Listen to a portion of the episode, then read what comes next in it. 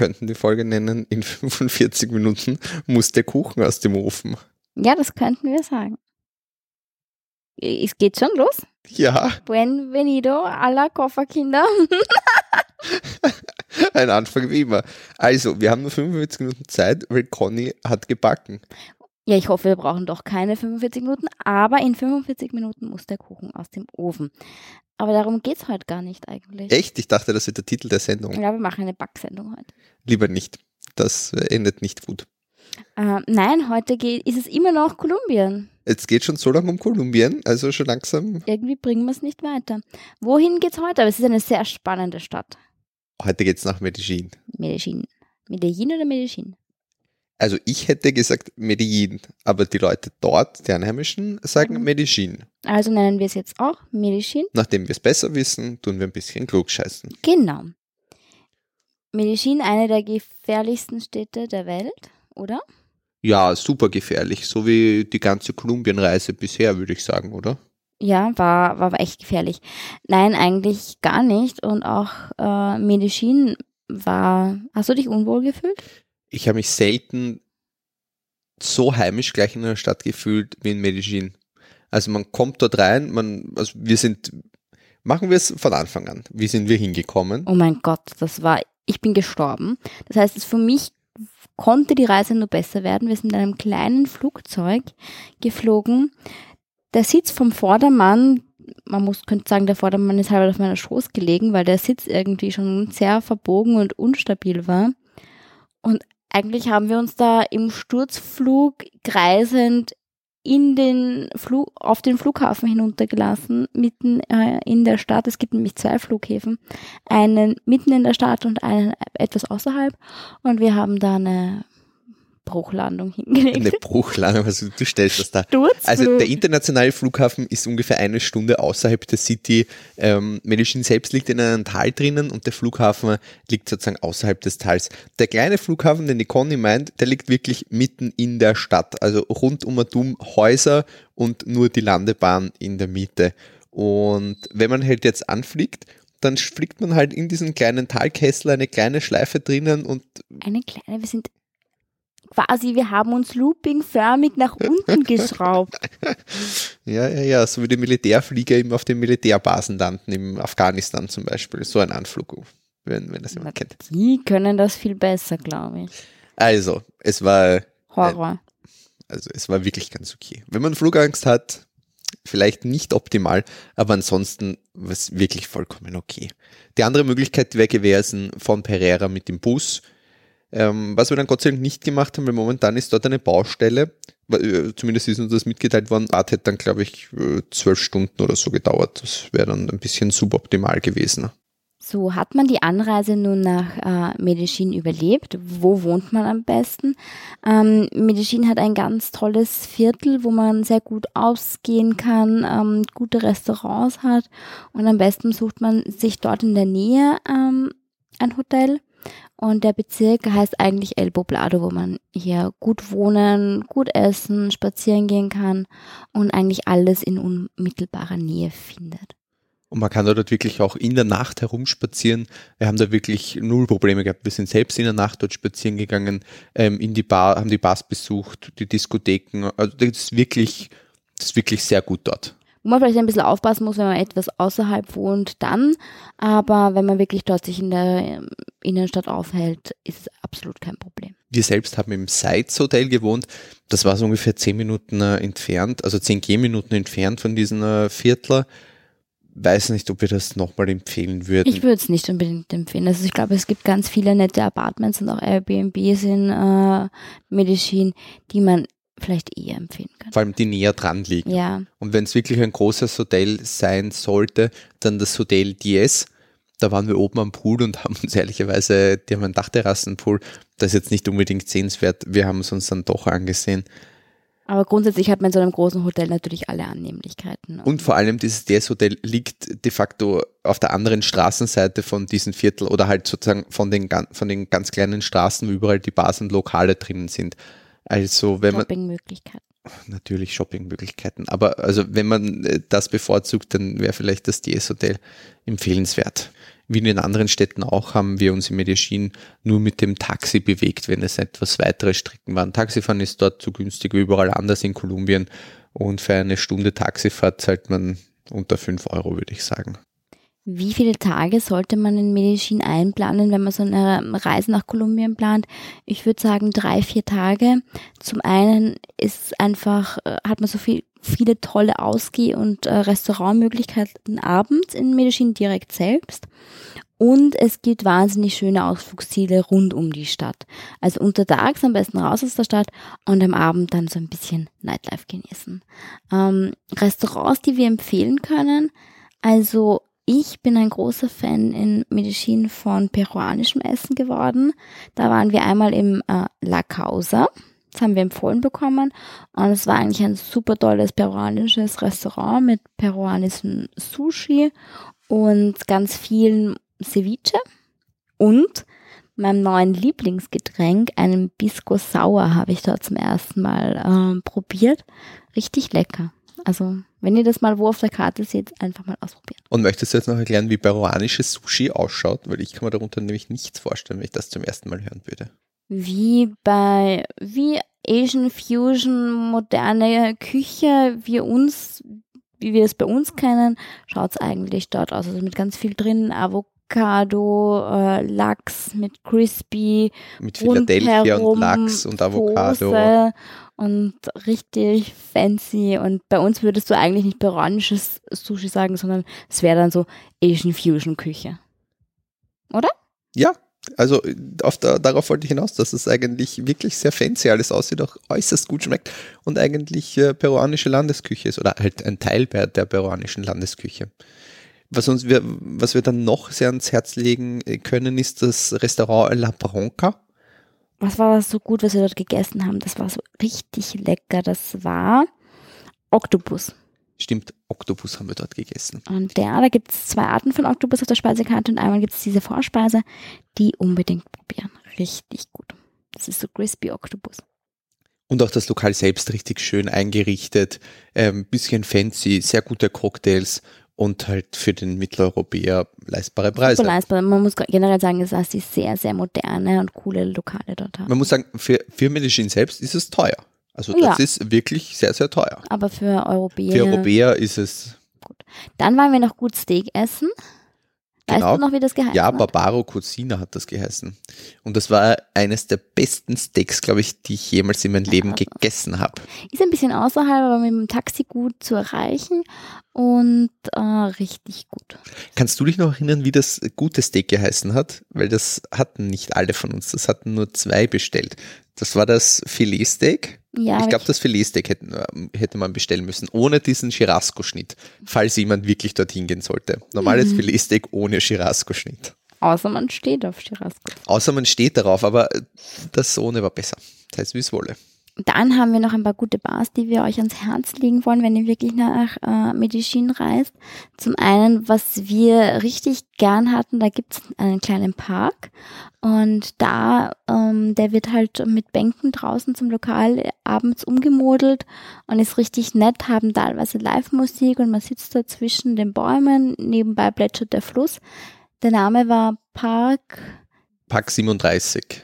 Corrente mein Spanisch ist leider nicht so mhm. gut, aber die Atmosphäre dort ist einfach toll, weil das ist wirklich so ein kleiner Dschungel in Medellin selbst drinnen und man sitzt da auf so kleinen Baumstümpfen drauf, schlürft äh, so Picknickdecken über die werden die Tische verkleidet quasi. Man schlürft ein bis mehrere Cocktails dort und daneben spielt Live-Musik. Man kann einen Bulldog-Cocktail trinken, das ist natürlich mit Bulldog-Gin in einer kleinen Bulldogge, relativ schwer, dieses Gefäß, aber es macht was her.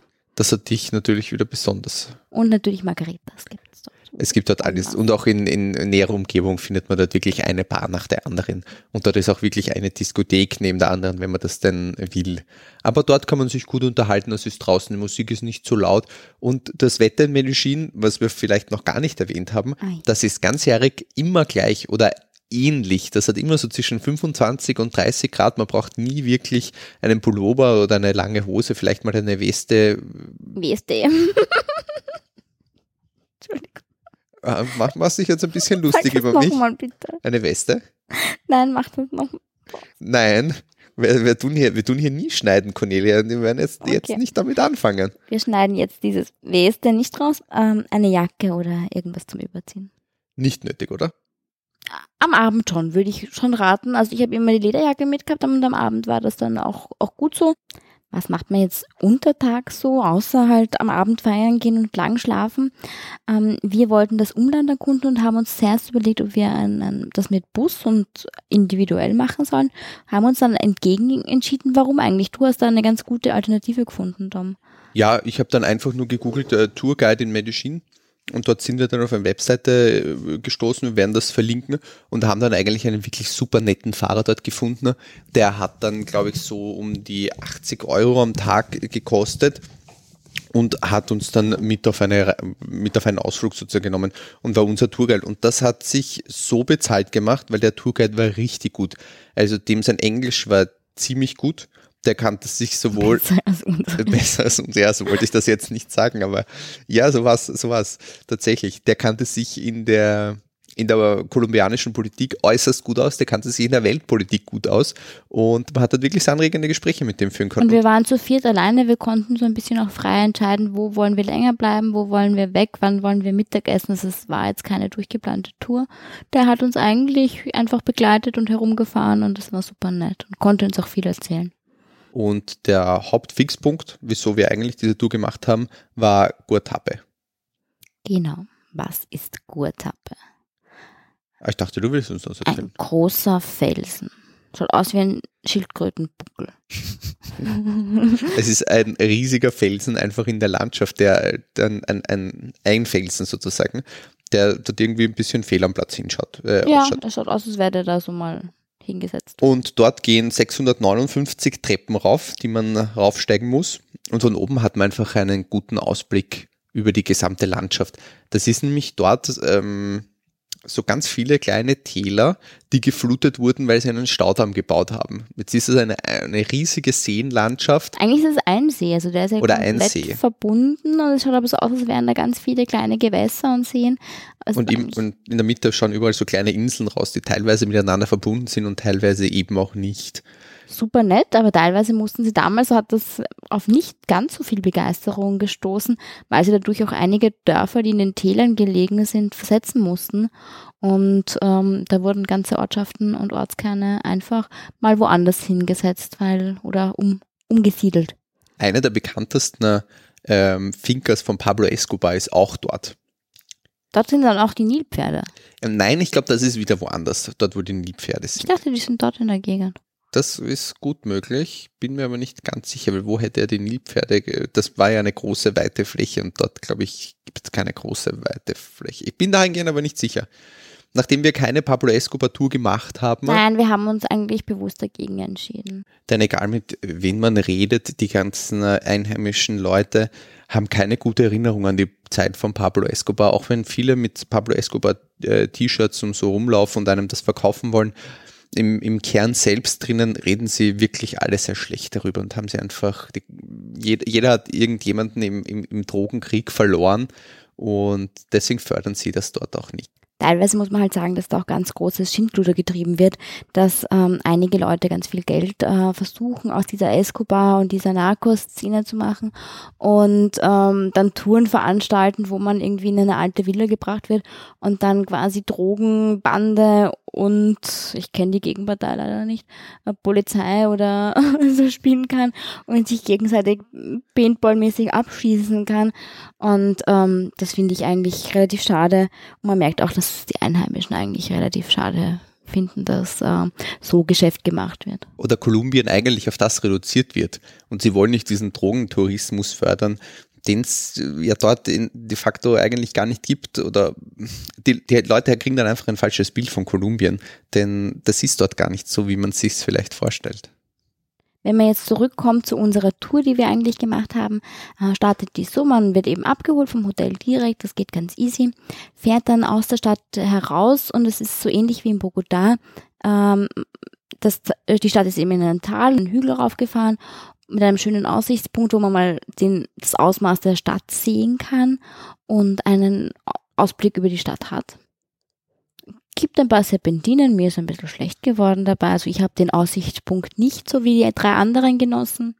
Ich musste mich mal sammeln und habe beim nächsten Straßenverkäufer ein Cola gekauft und ein Kaugummi.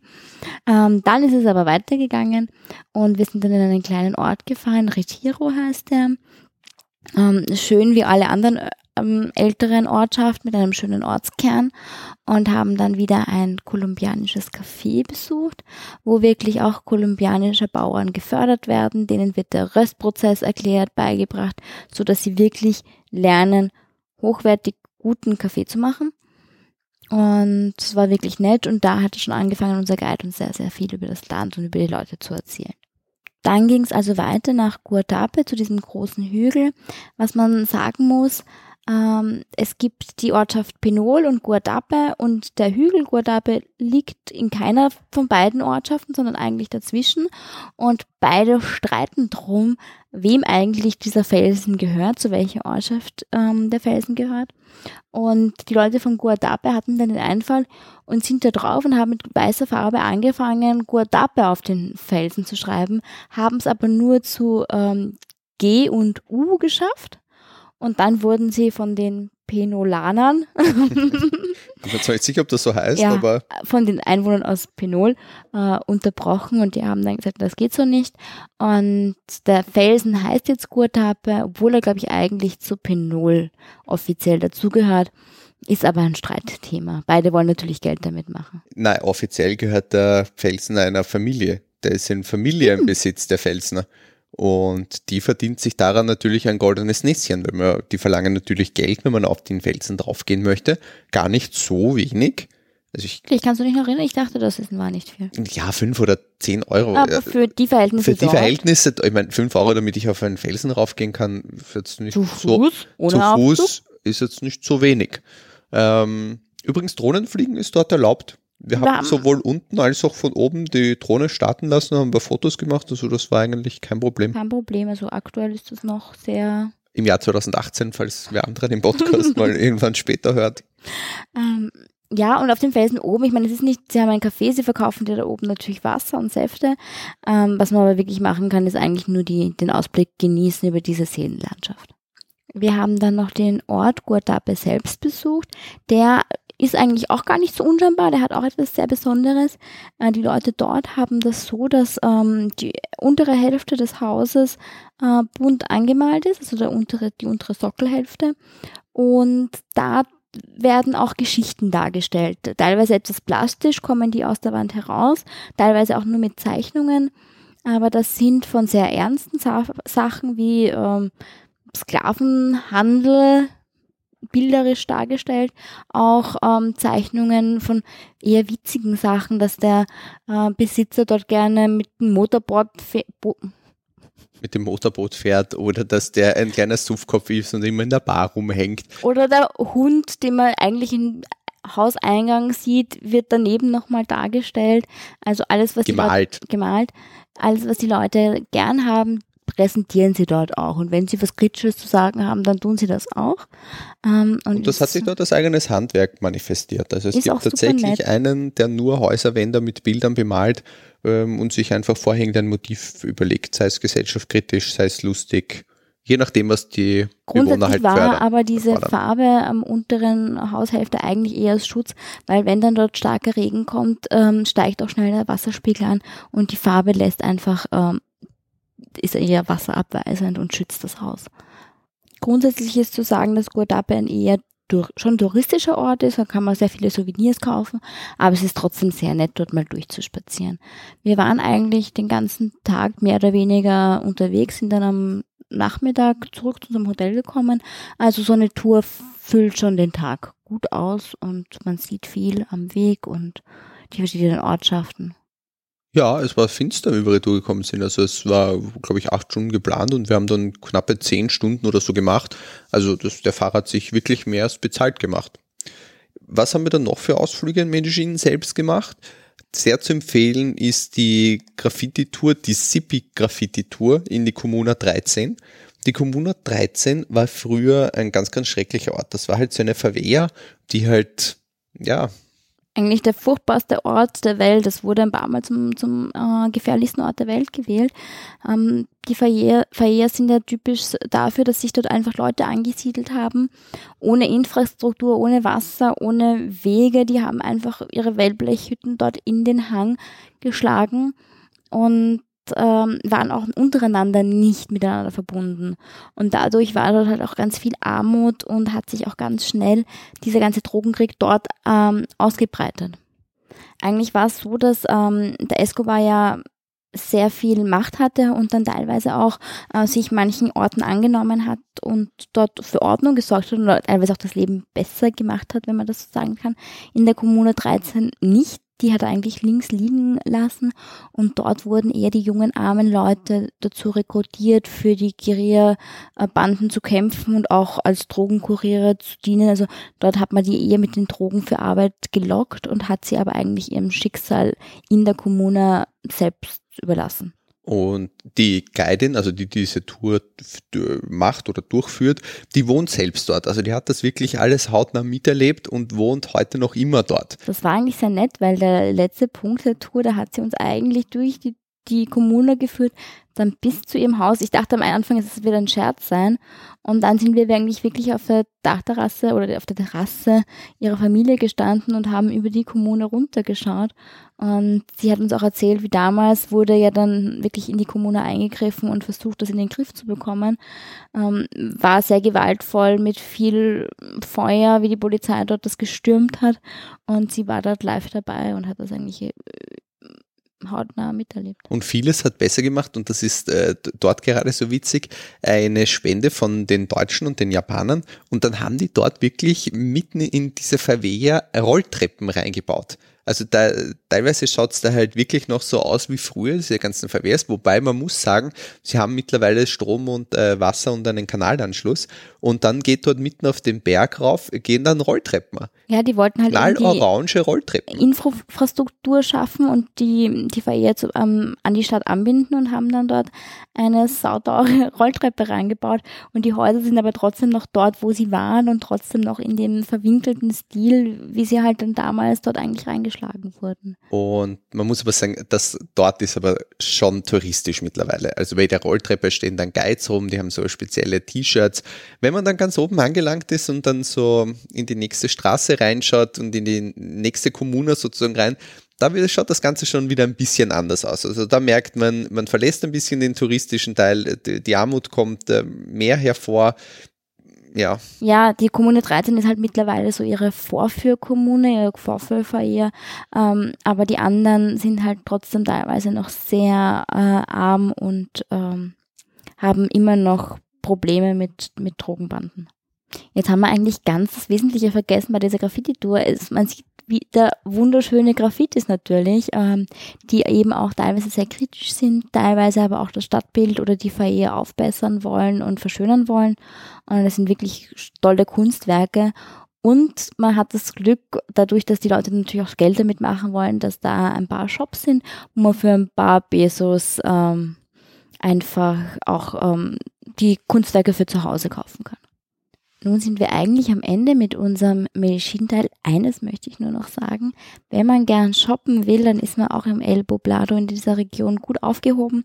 Da gibt's die Via Primavera. Das sind ein paar sehr, sehr nette Shops. Die man Ach, damit habe ich was uns angetan. Den Nicht? ganzen Urlaub haben sie davon geredet, weil sie erst am letzten Tag hingegangen sind. Wir waren im letzten Tag eineinhalb Stunden dort und haben wirklich schöne Sachen gefunden. Einen Bikini, der von Kolumbianerinnen Hand gemacht wurde. Er ist, äh, ich bin verzückt gewesen, kann ich hier nur sagen. Verzückt. ja, das war es eigentlich auch schon von Medellin. Wir war, uns hat es sehr gut gefallen und wir würden es, glaube ich, jedem anderen auch empfehlen. Mit, glaube ich, einer der besten Städte in äh, Kolumbien. Grundsätzlich finde ich das eine sehr tolle Stadt. Ja, das nächste Mal nehmen wir euch mit auf die Atlantikküste. Das wird dann der letzte Teil unserer Kolumbien-Serie werden mit Cartagena und Santa Marta. Dann versprochen geben wir Ruhe von Kolumbien. Also, tschüss. Tschüss.